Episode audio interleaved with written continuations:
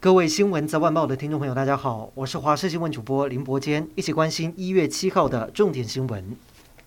投机群聚感染扩大，指挥官陈时中坦言，已经是社区感染。传播链中的防疫计程车司机跟三位清洁人员虽然都是 Omicron，但司机跟其他三人定区不同，可能另外有传染途径。是不是被他载过了两位确诊者感染？目前还在比对当中。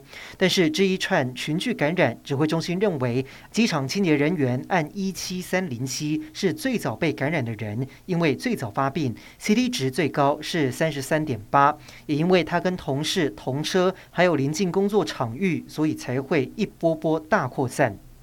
今天创下今年的境外移入新高，有五十八例。因应国内外疫情升温，指挥中心宣布第三季间隔缩短为十二周，也就是满十八岁以上的民众完整接种两剂疫苗之后，建议再追加打第三剂。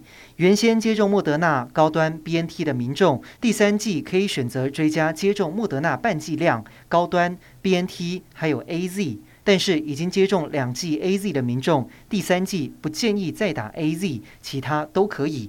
对此，专家认为，尤其是长辈要尽快接种第三剂，而第一线人员要打 mRNA 疫苗，保护力比较好。桃园市政府召开防疫记者会，公布染疫者的足迹。除了一开始公布的金嗓歌友会之外，还包括了永安渔港以及知名百货等公共场所。市府也紧急对相关场所进行清洁以及消毒。目前还传出有确诊个案曾到台北车站美食街用餐，疫情会不会因此蔓延到台北，也成为一大隐忧。而新北市长侯友谊已经呼吁市民，不管是拍照或是唱歌，都要把口罩戴好。台北市长柯文哲则是说，聚餐比拍照、唱歌更危险，如果真的守不住，只好下令停止内用。但是在那之前，从今天开始，台北市的医院、长照安养机构全面停止探病。春节加强备战，即将陆续成军的国造新型快速布雷艇内部首次开箱，号称航舰杀手的沱江军舰与塔江军舰今天在基隆外海操演，不只展现优异的机动能力，更是第一次同框演练。跟原型的沱江舰比起来，塔江舰搭载十六枚海剑二防空飞弹，强化防空能力，航行稳定度也明显比较好。军舰内部同样是第一次对外公开。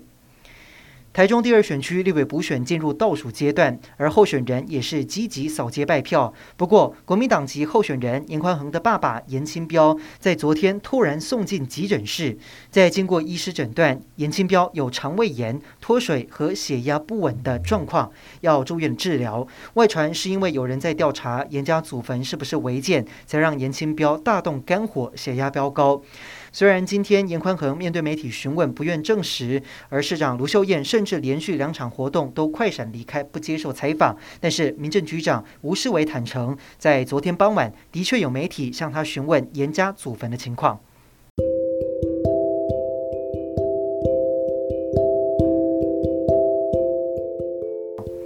以上就是这一节的新闻内容，感谢您收听，我们再会。